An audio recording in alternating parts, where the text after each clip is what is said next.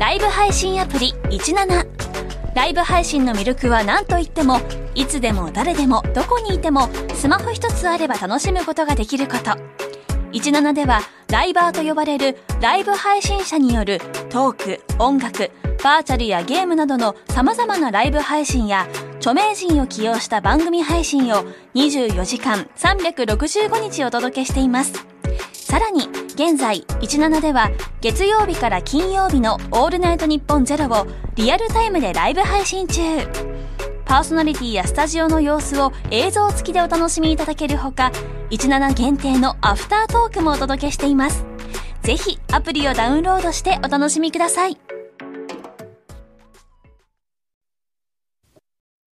2月16日水曜日時刻は午後3時半を回りました FM93 AM1242 日本放送ラジオでお聞きの皆さんこんにちは辛坊治郎ですパソコン、スマートフォンを使ってラジコでお聞きの皆さん、そしてポッドキャストでお聞きの皆さん、こんにちは。ニッポン放送の増山さやかです。辛坊治郎ズームそこまで言うか。この番組は月曜日から木曜日まで辛坊さんが無邪気な視点で今一番気になる話題を忖度なく語るニュース解説番組です。今一番気になる話題を本当に喋っていいですか？まああれ？あれ？なんすかそれ？どのジャンルの話ですか？いや私昨日の夜ですね、えーあの、自宅に4人、3人の方をお招きして4人でご飯を食べていたのでございますよ。で、自宅にまあそう人をお招きすることそうないんでありますが、基本的に4人の皆さんをこう、まあ私を含めて4人ですから、えー、ご接待しようとですね、はい、えー、っと、近所のスーパーでご飯をの材料を買ってですね、この仕事終わってから1時間で大量の料理を作ってですね、お招きしてご飯を食べていたと思いね。えー、えー、えー あのね、うん、そしたらその4人とこういろいろ話になるわけですよ、私を含めて4人だから残り3人でしょ、うん、そのうちの2人がですね、うん、知ってはいたの1人は知ってたんだけどあと1人は知らなかったんですけど、はい、今年に入ってその4人中2人が PCR 検査で陽性になってんですよ。オミクロンで。だからもう2人感染経験済みなんで、はい、まあ、リスク低い人たちって言えばリスク低い人たちですよね。ででも4人でご飯を食べていて2人が感染経験者ってすごくないですか？半分。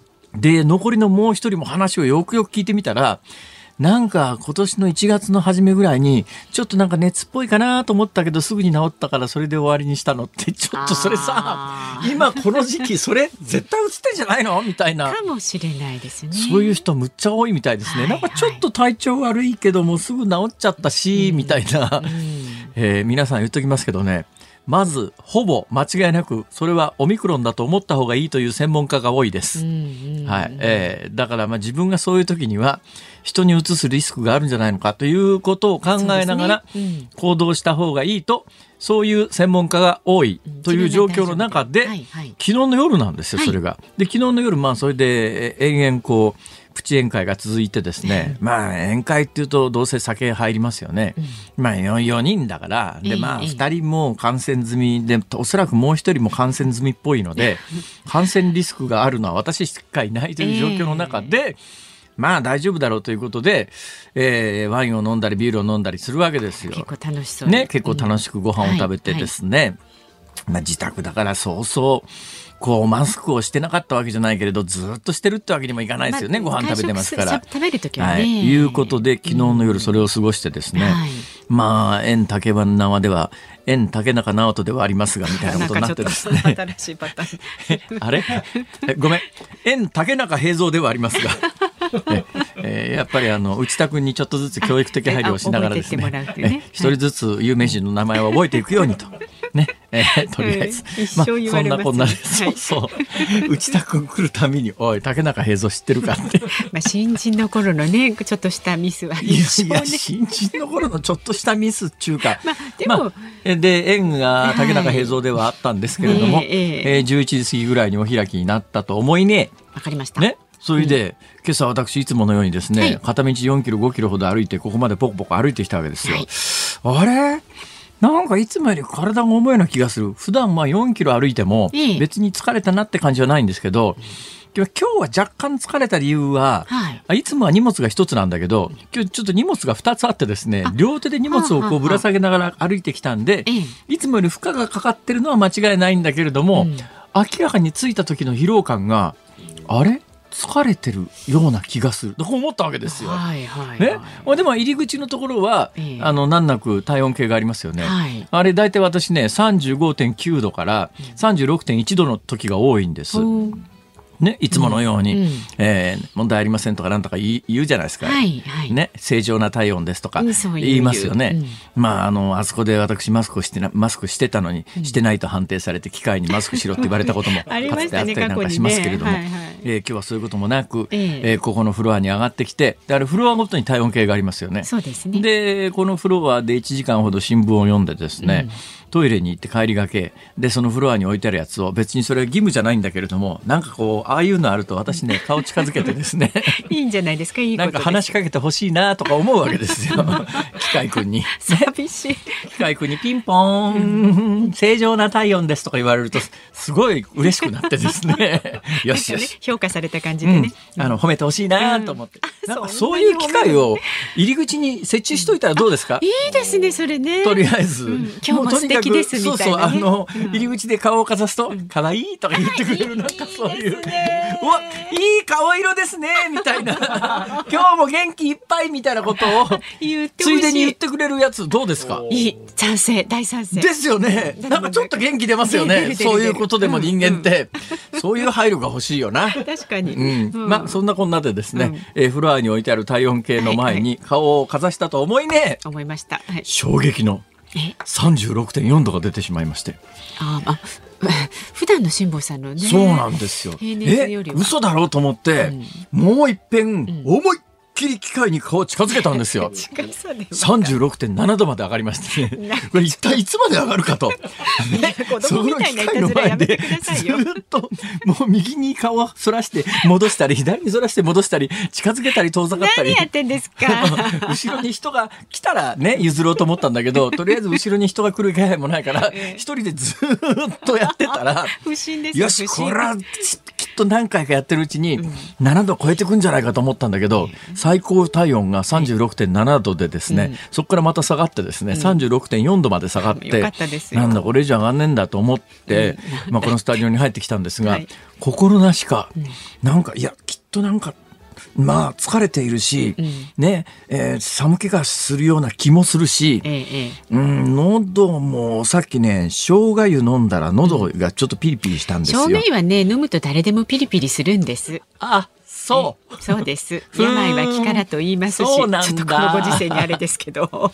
いや、ということで、はい。で思い出したら、そういえば昨日の夜、宴会してた時の半分が感染者、元感染者だから、あいつらに移されたんじゃねえかとか、ほら。だっ。て現在感染者じゃないわけですからね。もうずいぶん昔なわけですからね。だからね、そうやってね、不安な日々を過ごしてる人世の中に多いんだろうあなと。でもそうかもしれない、毎日毎日いろんなことが気になって、私なんか本当に最新の注意でですねバスの中に咳してるやつがいたら私次の停留所で降りますからね、おすごい用心ですね、まあ、基本歩きますから。だから基本まあ歩くタイミングだと思って、でもあの街中で咳してる人には絶対近づかないし、毎日咳してる人がいたら風向き見て風上に回るとかね、これだけ最新のこれ以上の注意はできないと思うよ。うんうん俺で感染したらどうしてくれんだって話なんだけど、でもちょっとだけね昨日かなんか帰りバスにちらっと乗ったんですよ、はい。そしたらバスって今電光掲示板みたいなところに電光ニュースみたいなやつあるじゃないですか。ね。ねあれ見てたら、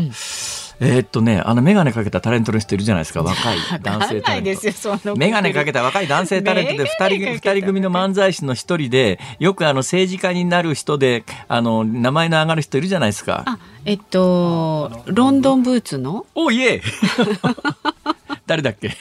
えっと田ロン村さん。ドンブーツ1号2号のうんあれどっちが田村さん1号でどっちが2号なの、そういう扱いじゃないですよねあれね。どっちかが1号とかそういうんじゃないの？多分田村敦さん。そうです。正解です。田村敦さんです。田村敦さんコロナに感染されたっていう話がありました、ねね。はいはい。昨日。だから昨日の帰りがけのバスでですね、あの電光ニュースみたいなの見ながら、ああ田村敦さんもコロナに感染したんだ、こうなってくるとよ、はいなんか感染してない俺ってアホかしらとか、ね、いやまた変な考えやめてください。一昔前バカは風邪ひかんとか言われた時代があったじゃないですか。ちょっと俺これなんか感染しねえとかっこつかないんじゃないかぐらいな。そう思ったのが多分一つ引き金になって、うん、そうでやっぱりね。絶対寒気がする。これ,、これはコロナに違いないみたいな。気の持ち方なんですよ、はい、持ちようですよ、皆さん病は気からと申します。どうぞ気を確かに お持ちくださいね。そうですね。はい、はい、感染に引き続き気をつけてということで今日も今日のズームミュージックリクエスト、はい、俺はもしかしてオミクロンかなと思った時に聞きたい曲。ああ、感染しちゃったかなと思った時に、ま、本当にしちゃったんじゃないんですよ。うんうん、しちゃったかなと、ちょっと寒気がするよなと思った時に。どうですか、ね、聞いて元気になりましょう。そうしましょう。だから何がいいですかね？生姜湯がいいですかね？やっぱり。生姜湯いいと思いますよ。いいくず湯。風前もまあ体温まりますし。わかりました。うん、えじゃあそのあたりで。はい、はい。ちなみにロンドンブーツ1号2号1号が田村亮さんで2号が田村淳さんという一応。あそうなんでございます。ということはロンドンブーツ2号さんでいいいいわけですか？今はそういう言い方しないんですか、ね、今は田村淳さんという言い方ですかね論文の田村さん田村あれ二人とも田村さんなんですか？片っぽ田村亮さん片っぽ田村淳さん？兄弟？違います。たまたま？芸名？たまたま。だからナイツさんは下の名前一緒ですけれども論文さんは上の名前が一緒、ね、これは芸名で合わせたの？本名。が？本名が両方田村さんで、うん、え親戚でもなければ兄弟でもない。はいはいはいはいまあ基本それがどうしたという。そういうこと全くどうでもいい情報だったね。本当ですね。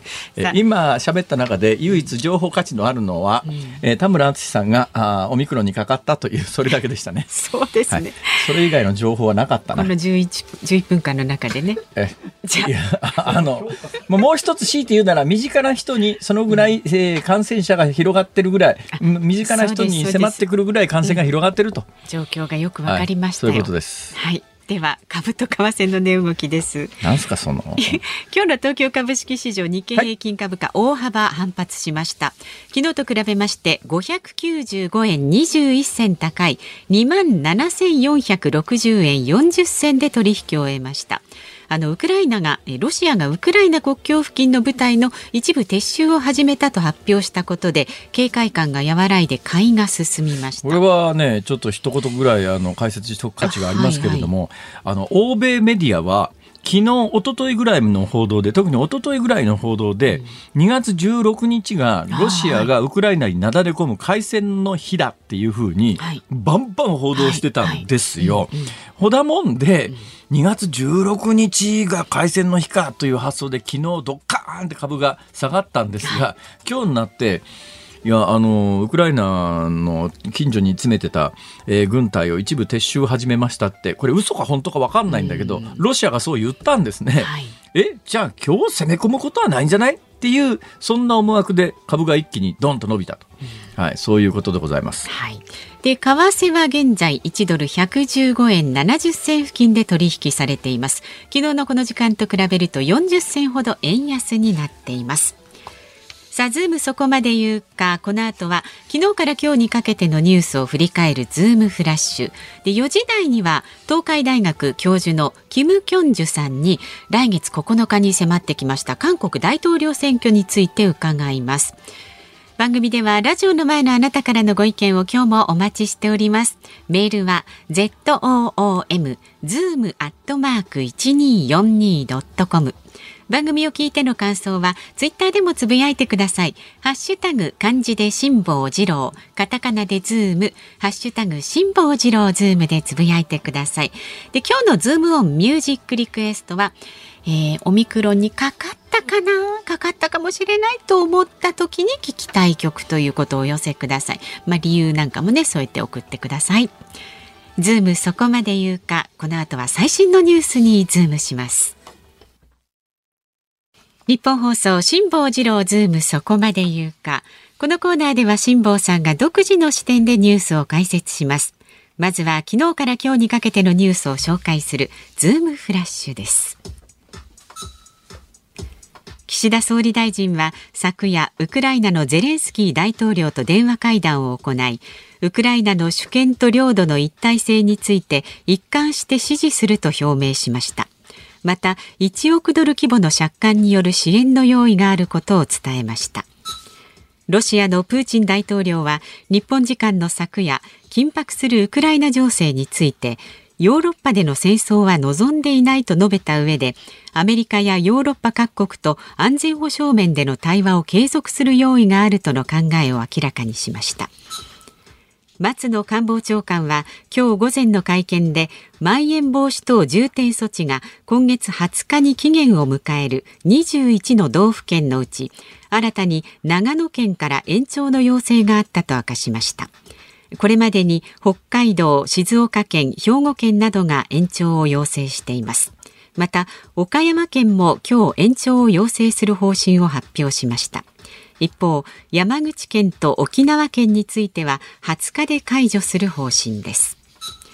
厚生労働省は昨日新型コロナ対策について保育園児のマスクの着用に関する留意点を公表しました。感染防止の一時的な対応として着用を推奨した上で体調に注意し昼寝の際は外すよう求めました。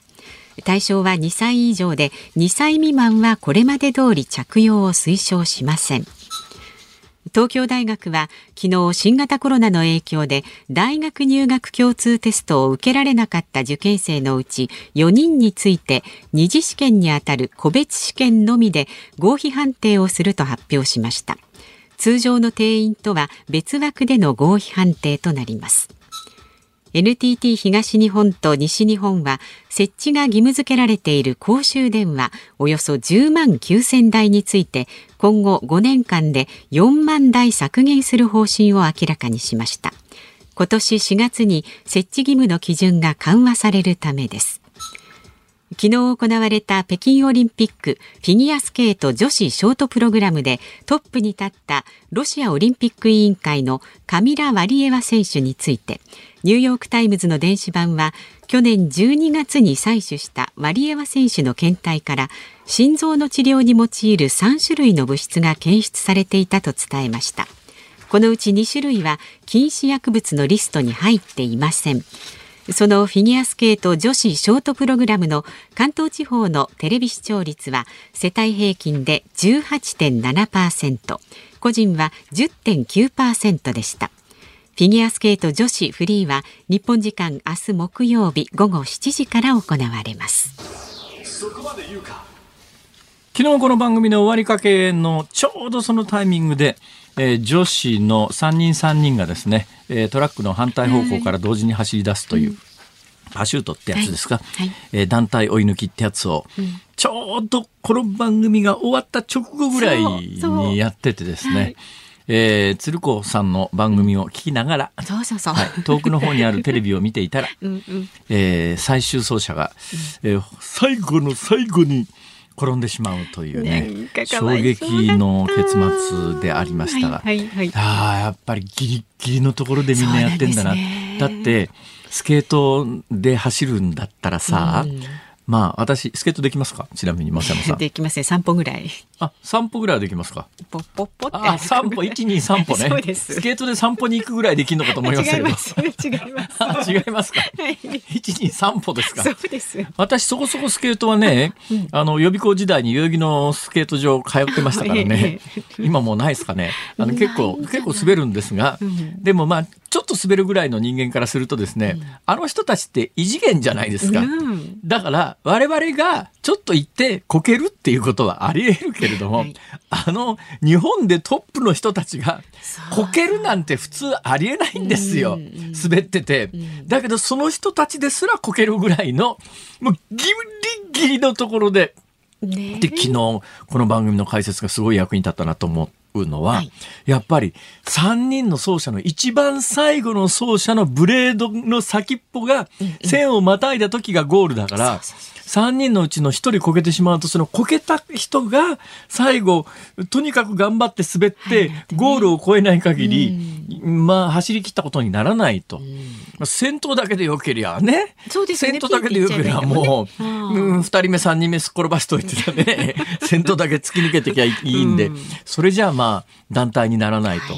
いう昨日の解説がものすごく役には立ったけれども、誠に残念な結果だなと、えーちなみにそのフィギュアのですねワリエワ選手なんですが、えーご覧になりました？あ見ました見ました。あ見ました。僕ちょっとねその時間見てないんですよ。料理作るのが一生懸命でですね。見てる場合じゃなかったんですが。どうでした？いや競技自体はねあの一回ジャンプに失敗はしてるんですけれども、ええ。優雅でやっぱりね綺麗ですよ。それでねドーピング疑惑なんですが、はいはい。去年の10月に採取された、まあ、血液ですね、そこから3つの薬が見つかったけど3つの薬が見つかったけど2つは禁止薬物じゃないと。はいで残り1つだけが禁止薬物だったということなんですがその3つの薬物に共通しているのは3つの薬物とも心臓の治療薬だと。はいそれで、じゃあ、ワリエワさん側は何て言ってるかというと、いや、あの、おじいちゃんが心臓が悪くて、おじいちゃんが使っていたグラスで、あの、なんか飲食したんで、それで体内に薬物が入ったんじゃないのって言ってるって話なんだけど、その言い訳が通る程度の量なのか、どうなのかっていうところがキーなんだけど、はいはい。今に至るも全世界的にそれは分からないわけですよ。そのまあおじいちゃん。心臓が悪くて心臓だからまあ状況証拠から言うと3つの薬物のうちの2つは禁止薬物じゃないので、ええまあ、普通そんなもんドーピングに使うかって話っていうかその2つだけだったら問題じゃなかったのに、ええ。でなおかつその見つかった1つのやつと3種類合わせて心臓の治療によく使われますよ。おじいちゃんが使ってた薬ですよ。おじいちゃんが使ってたグラスで同じグラスで何か飲んだからあの体内に入っちゃったんです。って言われた時にうん。どうなのかしら、ああそうですか。なのか。なあほななのか、ね。で分からないんですよこれが今のところ。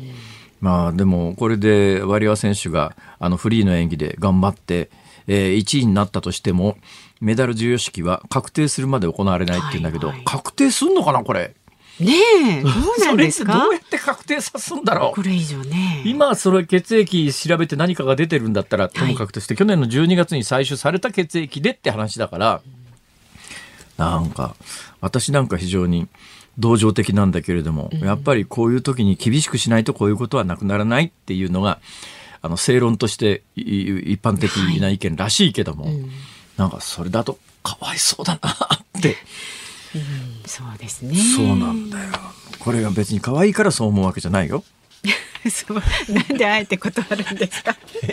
いや、今なんかそういう疑そうな目をしたから。松山さん、明らかに。この親父何を言ってんだ、この親父。親父。俺、あの、相手がおっさんだったら同じこと言わないだろう、みたいな。そうずっとずっとだって前から可愛い可愛い可愛い可愛い可愛い可愛いって言ってたからね。えー、松山さん、はいそういう問題じゃありません。そうですよはい、そういう問題じゃありません。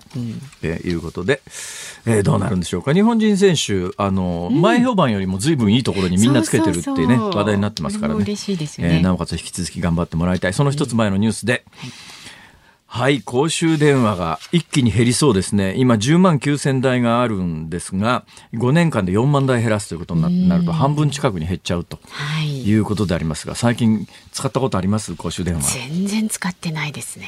私ね自分で使ったことないんですけど、はい。でも万一の時に備えて、常に財布の中にはテレフォンカード入1枚入ってるのと、もう小銭の10円は絶やしたことがないですね。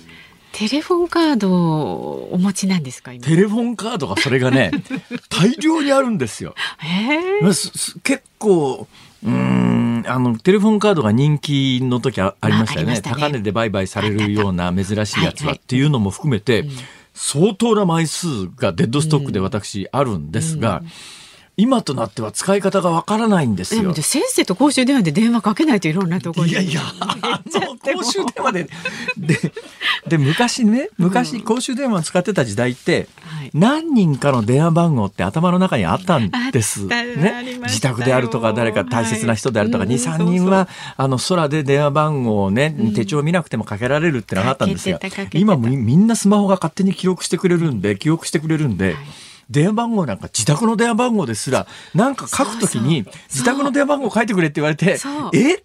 え？局番まではかけても下かけなきゃとか？そうそうそうそう自分の電話はわかんないみたいな、本当ですよ、えーリスナーの皆さん私のたまりにたまったテレフォンカードはどうしたらいいんでしょうか？あれ電話代払えるって話があるんですけどあ。あれ電話代払えるっっていう時期はもう過ぎたんじゃないのかなともちょっと思ったりするんだけど、大体毎月毎月引き落とされてるやつ、この月だけ止めてくれって言って、払いに行けるもんか、あれ。どうなんですかね。まあ、あとはせっせとやっぱり電話をしてください。どこにかけるんだよ、それ。海外にかけるか？ズームフラッシュでした。今回のゲストは広島カップを悲願の初優勝に導きましたミスター赤ヘル山本浩二さんです。昭和のプロ野球を彩ってきたレジェンドに迫る「プロ野球レジェンド」火曜夜10時。2月16日水曜日時刻は午後4時を回りました。東京有楽町日本放送第3スタジオから辛坊治郎と。増山さやかでお送りしています。さあここで今月28日もう再来週の月曜日になりますけれどもに発売されます辛坊さんの最新刊のお知らせです。ありがとうございますでの単独無寄港公開を記した全5ヶ月の記録です。風のことは風に問え太平洋往復横断機。アマゾンをはじめネット書店で予約がすでに始まっております。もうね覚えていただけましたか？完全書き下ろし256ページの超大作になっています。でまあ特典があるんですよね。街で偶然辛坊さんに会った時にこの風のことは風に問えを持っているとその場で辛坊さんがさらさらとサインをすると。あのペンもできれば持っといていただければ揃えといていただけるといいと思います。はい、でね、あの人気テレビ番組の王様のブランチで放送された先週のブックランキング。先週のブックランキングに入りましたか？えっと、いや入るわけないなまだ。販売されてないそうですそうです1位がね、ええ、あなたの中に眠る才能を楽しくお金に変えるとか2位が鑑定人、えー、氏家京太郎。ほうほう。3位が J ムービーマガジンで4位がジェイソン流お金の増やし方。まああのお金に関する本人気なんですよね。なるほど。あのね増山さん、はい、実は私の本にはですね、えー、どうやら開運効果があるらしいです。はい。運気向上。読むとね。はい。運気向上、間違いなし。はい。間違いなしだそうですので。沈んだ船も浮上する。みたいな。でもそうです。縁起がいいことに違いないですよ。そうなんですよ。縁起がいいんですよ。一回あれだけの失敗をしておきながら。あれだけの失敗言うな。いやだってもう V 字回復したわけじゃないですか。V 字回復ですか？あそうですビクトリーです。勝者ですよ。ありがとうございます。どうも恐縮です。本当に。ですからねもう本当縁起がいいですからお求めになってください。本だと思ってください。はい。辛坊さんの最新刊風のことは風に問え太平洋ちゃんと風水も考えながら各所デザインしております。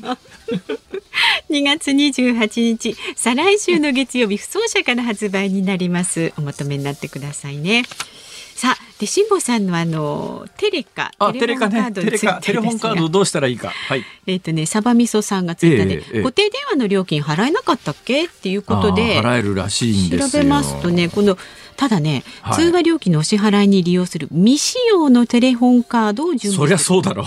そりゃ未使用、あ、未使用か。10円使ってるだけでもダメなんだ。ん完全に全部ああの余ってないとダメなんだな。はいはい。それで、それで申し込み用紙に、えー、書いて、ええ、特定記録郵便で送るともうそれで OK っていう。面倒くさいですねそれ随分。面倒くさいですか？面倒くさいですよ。大体あのうちにある大量のテレフォンカードはそれだけではさばききれないと思うな。なんかもっと簡単に誰かが誰かあの善意の人がクオカードに変えてくれるとかそういう話ないんですかね？なかなかないと思いますねそれ変わったら楽ですけどねそうですか。はあ、まあだからよければねこれやってみてください。なんだったらもうあの読者サービスで 本に一冊ずつつけるか。お。えー、今言っただけです。はい。そんな面倒くさいことできません。はい。それやる方が面倒くさいです。まあ確かにね、はい、いい活用しおり代わりで一枚ずつね。贅沢なしおりですね。確かに。でも持っておいても無価値だからな。まあね使わないとねそうなんですよ本当にね悩みの種でね、うん、結構ね有名どころのねあの画家のシリーズとかですよ、えー、一番私が気に入ってるのはですねミュシャっていうあ、まあ、美術大学でだから知ってますよね、うん、アルフォンソ・ミュシャっていう、うんうん。まあ、あれは画家なんですかね？イラストレーター画家ですね、うん、まあちょっとイラストっぽい絵で,、ではありますが、あのミュシャのシリーズの、えー、あのなんか8枚セットかなんかの額に入っったテレフォンカードとかそういうやつがあるんですよ。あそういうなんか記念物みたいなそうそうそう。だけどどうやらいろいろ調べてみるとなんかアイドルの写真が載ってるようなやつはそれなりにあのトレードはいはいはいはい、ね、トレードカードみたいな感じで売買されてるみたいですけど、どうなんですか？名画シリーズとか多分需要がそんなにないんじゃないかな。ですかね。でもちゃんと揃ってればそれなりの価値はあるのではと思われますが。そうなんですけどね、はい。それは。えもうあの皆さんえあのあ。誰か誰か辛坊さんと同じのがネットに上がアルフォンソ・。ミッシャーテレフォンカードうん。いくらですか？900円は。900円か。まあまあねよくおお考えになってくださいそうだな。使い道は。ちょっと考えよう あなたからのご意見まだまだお待ちしております。メールは zoom アットマーク一二四二ドットコム。ツイッターはハッシュタグ辛坊治郎ズームでつぶやいてください。今日のズームオンミュージックリクエストは自分はもしかしてオミクロンかなと思った時に聞きたい曲ということですので、こちらもズームアットマーク一二四二ドットコムまでお願いします。これ誰が言ったんですか？辛坊さんじゃないですか。不謹慎だそういうのは 誰がですか？さあこの後は東海大学教授のキム・キョンジュさんに来月の9日に迫りました韓国の大統領選挙について伺っていきます。日本放送辛坊治郎ズームそこまで言うか。この時間特集するニュースはこちらです。韓国の大統領選挙本格スタート。韓国のムン・ジェイン大統領の任期満了に伴う第20代の韓国の大統領選挙は昨日から公式の選挙運動期間に入りました。与党共に民主党のイ・ジェミョン氏と保守系最大野党国民の力のユン・ソクヨル氏の一騎打ちとみられています。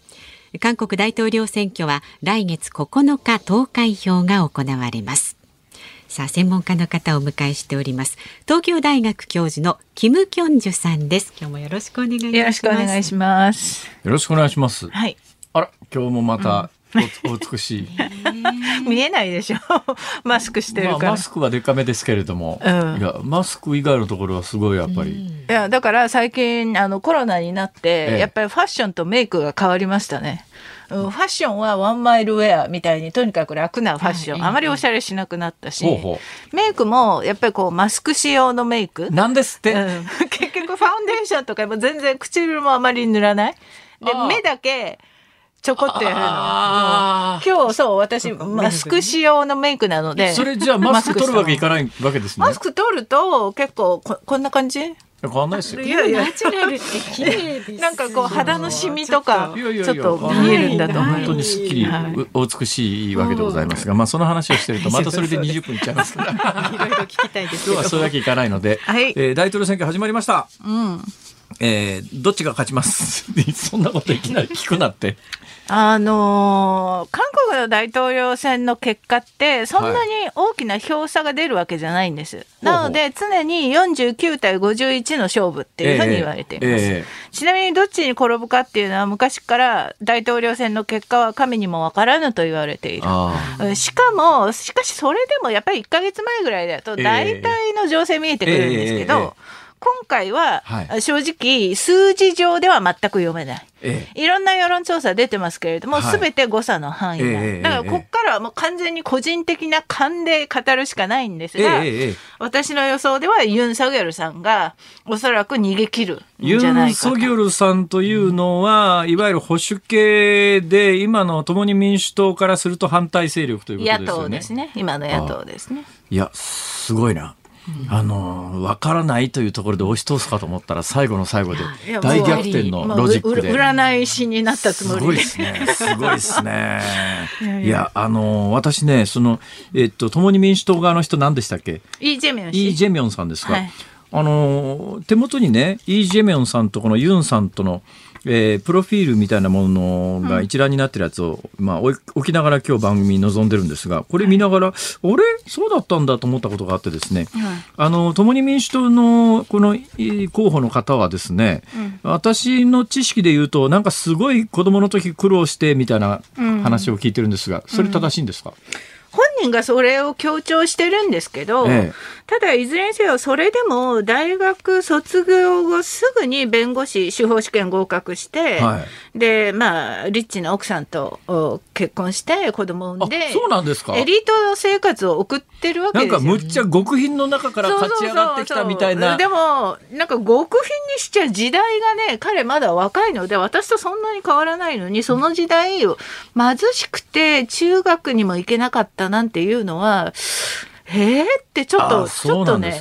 でね、学歴がね、これ中央大卒って書いてあるんですが、これは韓国の中央大なんですか、韓国の中央大学。これ分かりにくい書き方だよな。中央大って書いてあったら日本の中央大かと思うよな、これ。でもちょうど日本の中央大学と同じぐらいな感じで、まあ、法学部が結構有名なのと、ええあと演劇学科って言ってその韓流スターの中でもエリートな人たちはみんなこの中央大学のあ演劇学科出てるっていう。はいそれなりにあの名門ですよ。えーこっちのあの、イユンさんのソウル大と比べるとどうなんですか、いやそれはもう全然違う東大法学部。あソウル大は？こうい。うとあれだけど。えやっぱり韓国の社会って学罰みたい。なのがやっぱり今でも結構あって、ねはい。はい。ええまあ検察にせよ裁判所にせよあるい。は弁護士会の世界にせよ、ええええやっぱりソウル大法学部がナンバーワンですよ、ね。あなるほどね、えー学歴でいうとこのユンさんの勝ちってやつですね。あもちろん。でもその経歴の私の新聞情報で知る時の経歴で言うと、あのユンさんはエリートで、イーさんはその極貧の中から立ち上がってきた、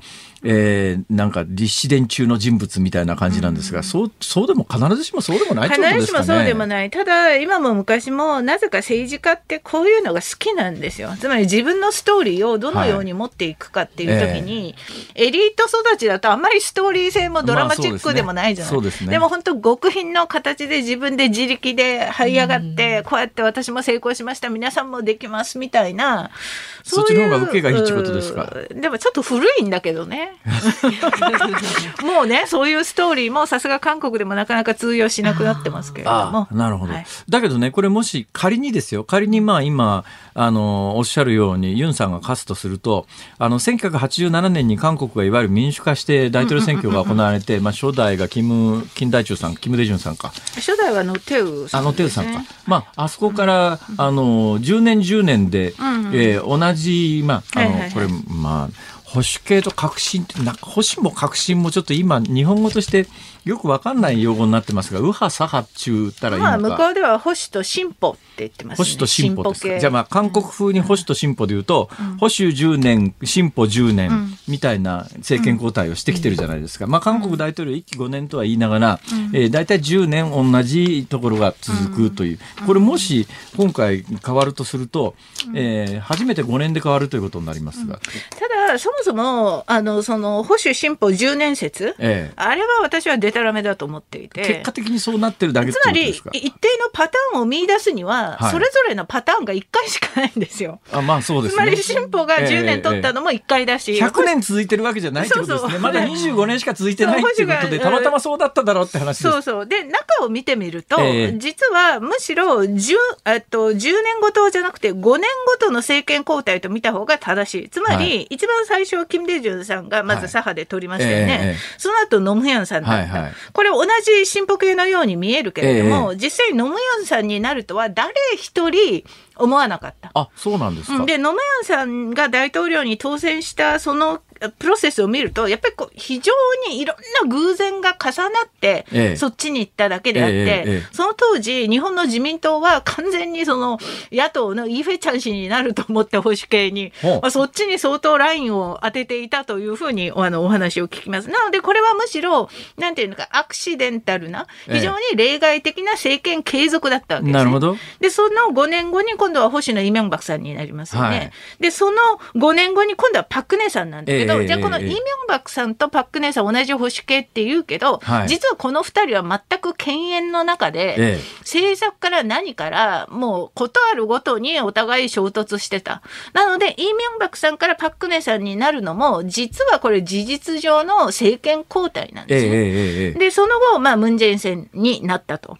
で、この10年説を強調する人たちは、まあ、ムンジェインは進歩系だから、今後5年もやっぱりイ・ジェミョン氏になる可能性が高いという、こういう話に持っていきたいんでしょうけれども、まあなかなかそういう情勢では今ないのかなと。ね、まあそれで言うと日本の自民党がずっと政権が続いて政権交代で民主党になってっていうのとは随分違う感じですね。それで言うと例えばあのなんていうの？40何年と3年説みたいなのをその一回のパターンで立てるわけにはいかないだから今回も結局その争点は何なのかっていうとやっぱり政権審判っていうのが一番大きな争点なんですね。過去の5年間のムン・ジェイン政権をどう評価するのか、まあ、不動産問題とかコロナとかあるいはあの外交問題とかそこで、まあ、政権審判、うん、っていうものが非常に大きく浮上しているっていうこの現実からしても、やっぱり政権交代を選ぶ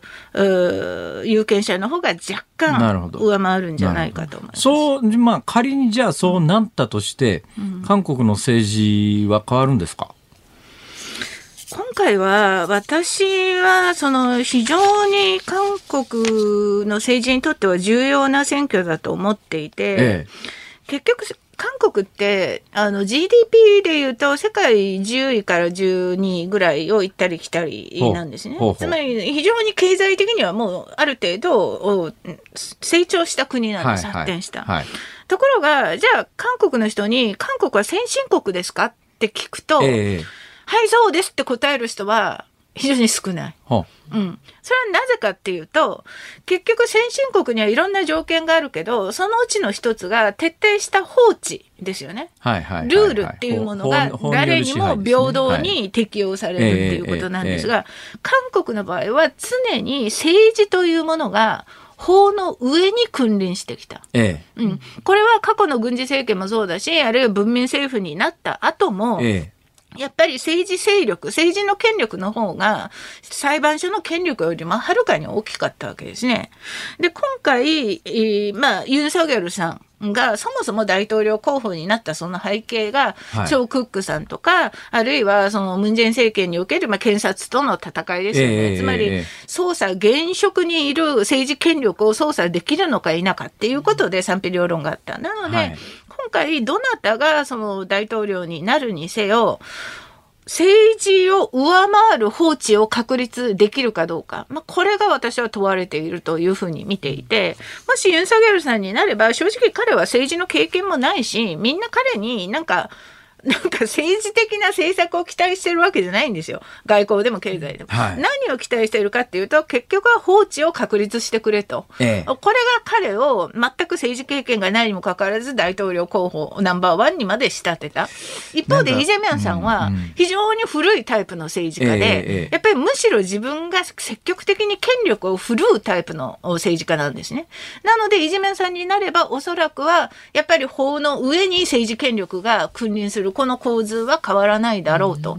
まあそこが問われているんじゃないかと。でもねそれものすごくこうなんていうかパラドックスで、うん、あのおっしゃるのは次の政権、ユン政権に期待することは、うん、政治の上に法律がある。つまり、うん、まあ、検察と法政治だったら、検察の方が上にある方が法治国家としては正常だって言いながら、うん、それをやるのは政治の力でないとできないっていうことになると、ものすごいパラドックスな感じがするんですが。そう、おっしゃる通りで、そこはちょっと複雑で、まず検察っていうのは行政府なので、裁判所ではないんですね。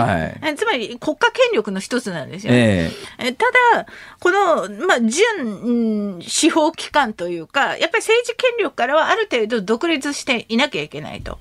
じゃあ、その、まあ、法治よりも政治の方が上にあるっていうのは、いびつな形なのかっていうと、そうではなくて、実は多くの国が全部そうなんです。ええ、政治の方が検察より強いんですよね。え、ただ、その程度の問題であって、例えば韓国の歴代の大統領って、みんな引退した後に、退任した後になんかいろんな捜査があって、うん、なんかいろんな罪に問われたりするじゃないですか。まったりなんかしますよね。はい。うん本来ならば、現職中に犯した罪であれば、現職のうちに捜査されて、何らかの裁きが下るべきなんです。えー、ところが、それができない、手出しができないというこの構図なんですよね。なるほど。それが、まあ、日本も似たような現象であると私は思ってんだけど、あの、退任した後に、まあ、それを、まあ、なんていうのかな、こう政治報復っていう側面もあって徹底的にそれで言うとね、それで言うとね、まあ仮にこのユンさんが次の大統領に選ばれるとして、だから今のムン・ジェイン政権とはまあ対立している政治勢力の大統領が誕生するとしたときに、どうなんですか、現職のムン・ジェインさんは今のところは、あの、過去の大統領の中では本当に稀に何事もなく、しずしずと退任できそうな雰囲気なんですが、退任した後、ムン・ジェインさんがとっ捕まるみたいなことはあり得るんですか？今それがすごい争点になっていて、はあ、実は韓国の保守系の新聞が、あの、東亜日報だったか中央日報だったか、あの、このユン・ソギョルさんとインタビューしたんですね。えー、で、もし、あなたが大統領になって、ムン・ジェイン政権の赤兵、つまり不法行為が見つかったら捜査しますか、ええあしますします。そりゃしなきゃっていうふうに答えちゃったんです。そう聞かれたらでもするって答えるでね、でもそこちょっとアマチュアっぽくないですか？普通ならいやそりゃ証拠が出てきたらおのずと捜査は進むでしょうぐらいでいいものを本音が出ちゃって。するする、う。ん、逮捕しちゃうよみたいなそんな感じですか？使ってどれだけ犯罪を犯したんですかみたいに。なるほどね。言っちゃったのよ。それは面白いですね、うん、だからやる気満々ではある感じはします、ね、あの答え合わせも含めて選挙などまたお越しください。ねはい、お願いします。いろいろあるんです。わかりました。いや まだ聞きたいこといっぱいありますが、今ちょっとオリンピック期間なんでちょっとコーナー尺が短くてごめんなさい。もう終わったの？そうなんです。またぜひお願いします。今日は東海大学教授のキムキョンジュさんでした。ありがとうございました。ありがとうございました。今回のゲストは広島カップを悲願の初優勝に導きましたミスター赤ヘル山本浩二さんです。昭和のプロ野球を彩ってきたレジェンドに迫る「プロ野球レジェンド」火曜夜10時。ニッポン放送辛坊治郎ズームそこまで言うかをポッドキャストでお聞きのあなた。いつもありがとうございます。増山さやかです。お聞きの内容はポッドキャスト用に編集されたものです辛坊治郎ズームそこまで言うかはラジオの FM93 AM1242 に加えてラジコでもお聞きいただけます。ラジオラジコではポッドキャスト版にはないコンテンツが盛りだくさん。アトムさん吉田由紀ちゃんの中継企画。さらに辛坊さんが夕刊富士の気になる記事を解説するコーナー。そして辛坊さんが聞きたい曲をお送りする。ズームオンミュージックリクエストなどポッドキャストでは聞けないあんなことやこんなことがいっぱいです。ポッドキャストを聞いた後はぜひラジオラジコで辛坊治郎ズームそこまで言うかをお楽しみください。2月16日水曜日時刻は午後5時を回りました。辛坊治郎です。ニッポン放送の増山さやかです。今日もズームオンミュージックリクエストたくさんいただきましたありがとうございます、はい、ご紹介していきます。今日のテーマは俺は僕は私はもしかしてオミクロンかなと思った時に聞きたい曲。誰が決めたんですか、えー、群馬県の勝美先輩さんです。リクエスト曲は小林幸子さんと三木克彦さんのもしかしてパート2をお願いします。もしかして。そのままですね。はい。はい、静岡県掛川市のゆずこしょうさん。はい。リクエスト曲は松任谷由実さんのリフレインが叫んでいる、はい、えー、幸いなことに私も家族もコロナにはかかっていませんがもし感染が判明した時はきっと心の中でどうしてどうしてって考えてしまうと思いますなるほどなるほどなるほど、はい、茨城県のアフロ松本さん。へへ森高千里さんの渡らせ橋をお願いします。どうして？これはね歌詞の中に風邪をひいちゃいましたとあるので。なるほどなるほど、うん。ね、うんコロナは風邪風邪じゃないって。誰かに怒られそうだなそれな。はい。私がやってるわけじゃありませんよ。はい、はい、誰かの代わりに言いました。口がね勝手にね、はい、広島県いやいやあのね お好み焼きよしさんオミクロンにかかったのかもの時に聞きたい曲明日があるさ坂本九さんかリジャパンああ吉本のユニットのやつですね。はい。えー、いつの時代でも前向きになる曲はこれしかありませんということでね。それからラジオネームがりょうですさんです。今日のリクエストは伊藤舞子さんの微熱かな？これでしょう。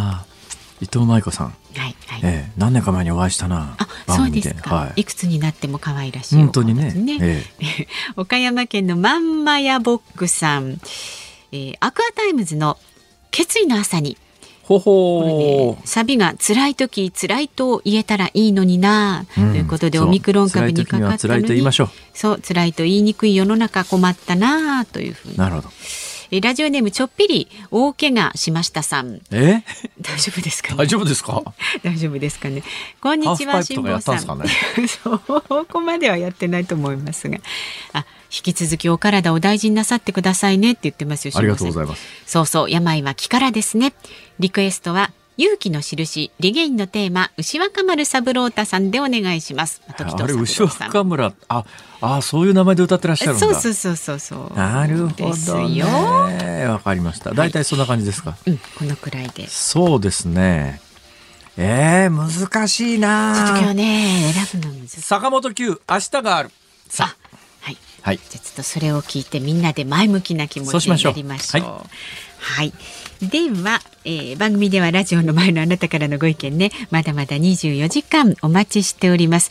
で明日木曜日は飯田浩二アナウンサー登場ですけれどもあのちらっとね先日もお話ししましたがネット記事によりますと岸田総理大臣イコール検討おじさんというまあ、いわゆるネットスラングは1月27日のこの番組で辛坊さんが飯田アナウンサーにあのモノマネを振るときに使った時に誕生した知ってます？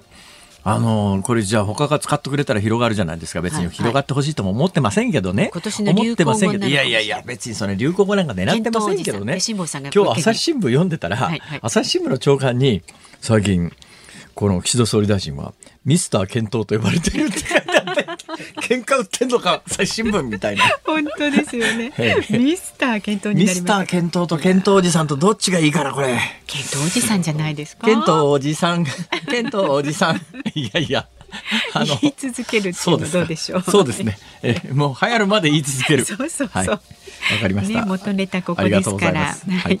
えーニュースに関する質問やね、モノマネに関するリクエスト、明日もお待ちしておりますので、メールは zoom アットマーク一二四二ドットコム、ツイッターハッシュタグ漢字で辛坊治郎、カタカナでズーム、ハッシュタグ辛坊治郎ズームであなたからのメッセージお待ちしております。辛坊さんが独自の視点でニュースを解説するズームオン。今日最後に特集するニュースはこちらです。水際対策、来月から緩和へ。岸田総理大臣は昨日、新型コロナの水際対策を3月1日をめどに緩和する意向を固めました。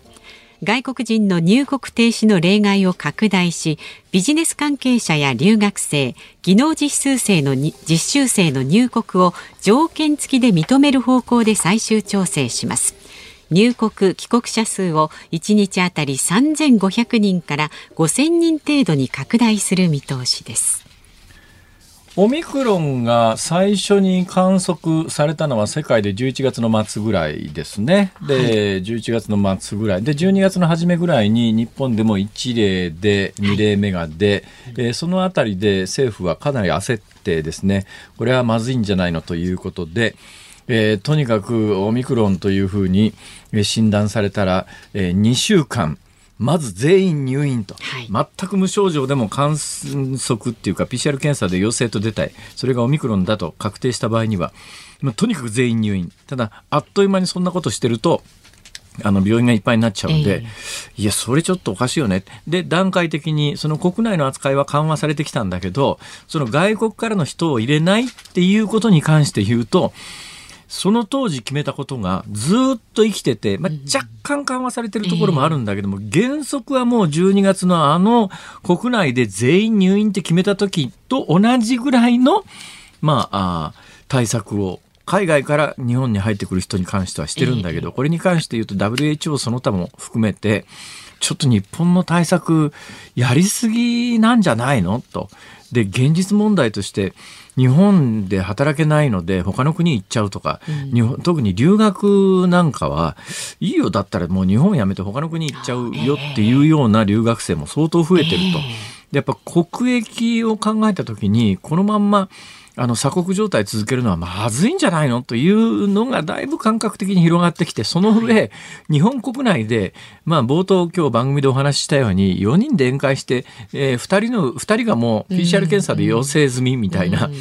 こんだけ広がってるのに、オミクロンに関してよ、まあ、他の株とかほあの変異株のリスクを考えるとって言われるともうちょっとなな話の、うん、とっかかりなくなっちゃうんだけど、はい。少なくともこのオミクロンに関して言うと日本国内こんなことになってるのにこれをすあのえ12月に決めた勢いのまんまで規制をかけておくっていうのはやっぱ合理性を欠けるんじゃないのというような当たり前の議論がようやくここで始まったかなっていう。ただ、どういうふうに緩和されるかはまだ決まってません。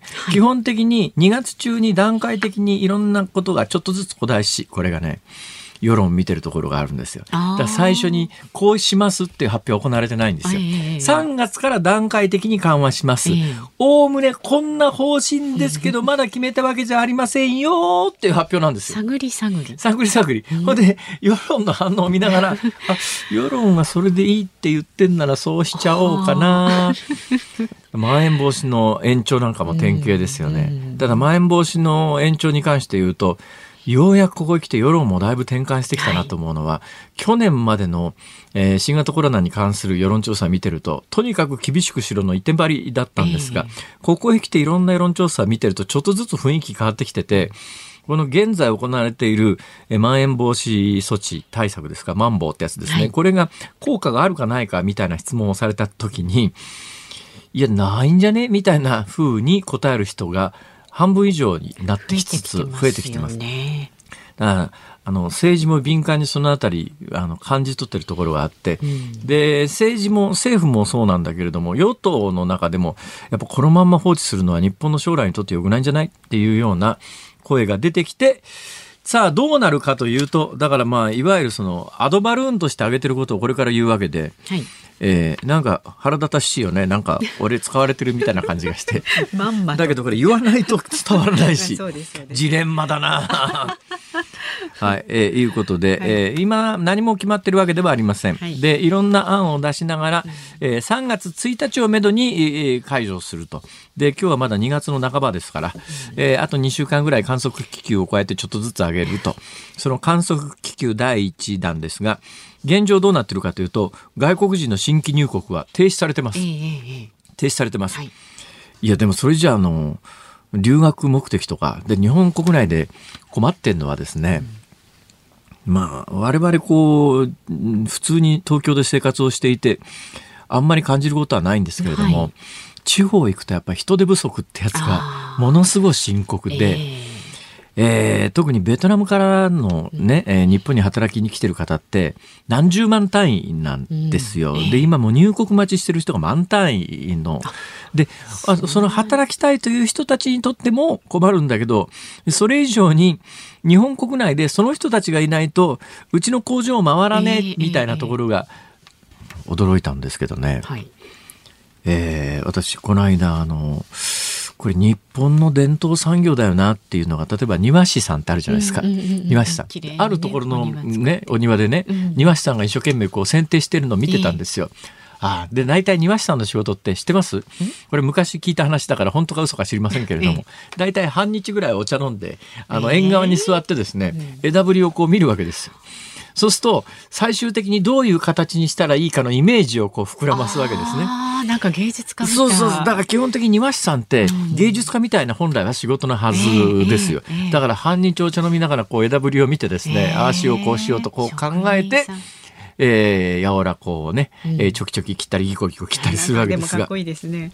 その日本のまあ言うやあの文化の担い手の最前線みたいなところの、えー、2人ペアだったんですけど私が見てたお庭は、うん。その庭師さんの日本人の人のアシスタントにっていうかアシスタントなのかだけど実際作業してるのはそちらの方なんですけども、はいはい。言葉聞いてたら、あ日本の人じゃないんだわ。ってだから庭師さんのところまで今外国の手を借りないと、あの庭の庭家の剪定できないみたいなことになっちゃってるところがあってですねでいろんなところで実は困ってるという。東京で暮らしてるとコンビニ屋の最近店店員さん日本人増えたなぐらいしか感じないんですけど。ね。はい。まあ、そんなこともあってですね、えーじゃあどうするかというと、えービジネスで短期出張赴任は要因、はいえー卒業が危ぶまれる私費留学生らの入国が今全部できないんですけれども、できるようにしますよという。これ2月中の段階的緩和で3月以降に外国人の新規入国の原則停止を解除しましょうと。はいだから今言ったみたいな、あの、ベトナムから、あの、新規で働きに来るみたいな人たち、まあ、あの、これも変な話でね、日本は未だにあの、単純、外国人の単純労働は禁止になってますから、認めてないはずなんですよ。ええ。だけど、現実には大手振っていくらでもいろんな名目で、ええええ。えーうんななんとか研修とかですねいろんな抜け道あるんですが、はい。実質それって外国人労働者の受け入れなんじゃないのなんだけど、あの建前としてはうんうん。単純労働を受け入れてませんから。研修。だからその単純労働の皆さんを入れるとは口が裂けても誰も言えないんだけども現実問題としてはそっちの方向にどうも舵が切られそうだな。それからもう一つ重要な話なんですが今日本人が海外に行って帰ってくるとついこの間まで2週間隔離だったんですがこれが今7日に短縮されてます、はい。でこれをさらにですね3日以下にしようという、うんうん。これもねアドバルーンなんですよ。今のところ発表されてるのは、3日以下にしようという案もあるって発表されてるんで、新聞読むとそう書いてあるんですよ。なかな3日以下にしろよだったら、なんだよ、その案もあるって観測気球を上げて、世論の反発がなかったら、世論から反発食らったら、いや、7日のままにします。世論の反発がなければ3月1日から、えー外国から帰ってくる日本人も、えー待機期間3日にしますっていうことに、私は3日になるんじゃないかなと思いますけどね。うん。ということで、日本政府の片棒を担いで観測気球を上げてみました。ズームオンでした。今回のゲストは広島カップを悲願の初優勝に導きましたミスター赤ヘル山本浩二さんです。昭和のプロ野球を彩ってきたレジェンドに迫る「プロ野球レジェンド」火曜夜10時ズームオンミュージックリクエストをお送りしているのは、ラジオネーム、お好み焼きよしさん、種村さん、お二人のリクエストで、坂本九、明日があるさ。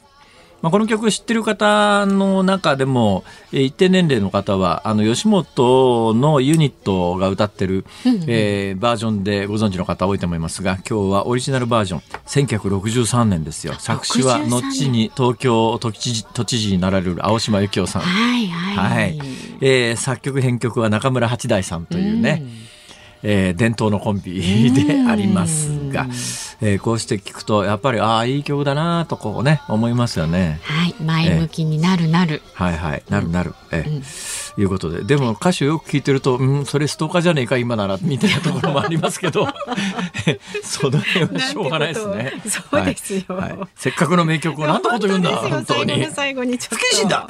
どちらがですか？さあお聞きの日本放送この後は鶴子師匠美和子様の鶴子の噂のゴールデンリクエストをお送りします。明日の朝6時からの飯田浩二の OK 工事アップ。コメンテーターは明治大学准教授で経済学者の飯田康之さん。6時台から登場です。ウクライナ情勢について現地で取材されているウクルインフォルム編集者の平野高志さんとつないで最新情報を伺っていくそうです。で午後3時半からのこのズームそこまで言うかはそこでね、えー活躍した後にちょっと休んでまた出てくるという飯田浩司アナウンサーです。ご苦労様です。はいはい。じゃあまあウクライナ情勢の専門家になってこのスタジオにやってくると。ちなみに昨日この番組でちらっとお話ししたかもしれませんが、私の知り合いでウクライナであの国立バレエ団の偉い人、偉いことをやっている、えー日本人のバレエダンサーの方、えーどうやらやっぱり日本に帰国を決断されたみたいなことがねちょっとニュースになってたりしておりますが、はい。ご無事にねご帰国をそとね。はい思います。ここまでのお相手は辛坊治郎と日本放送増山さやかでした。明日も聞いてちょうだい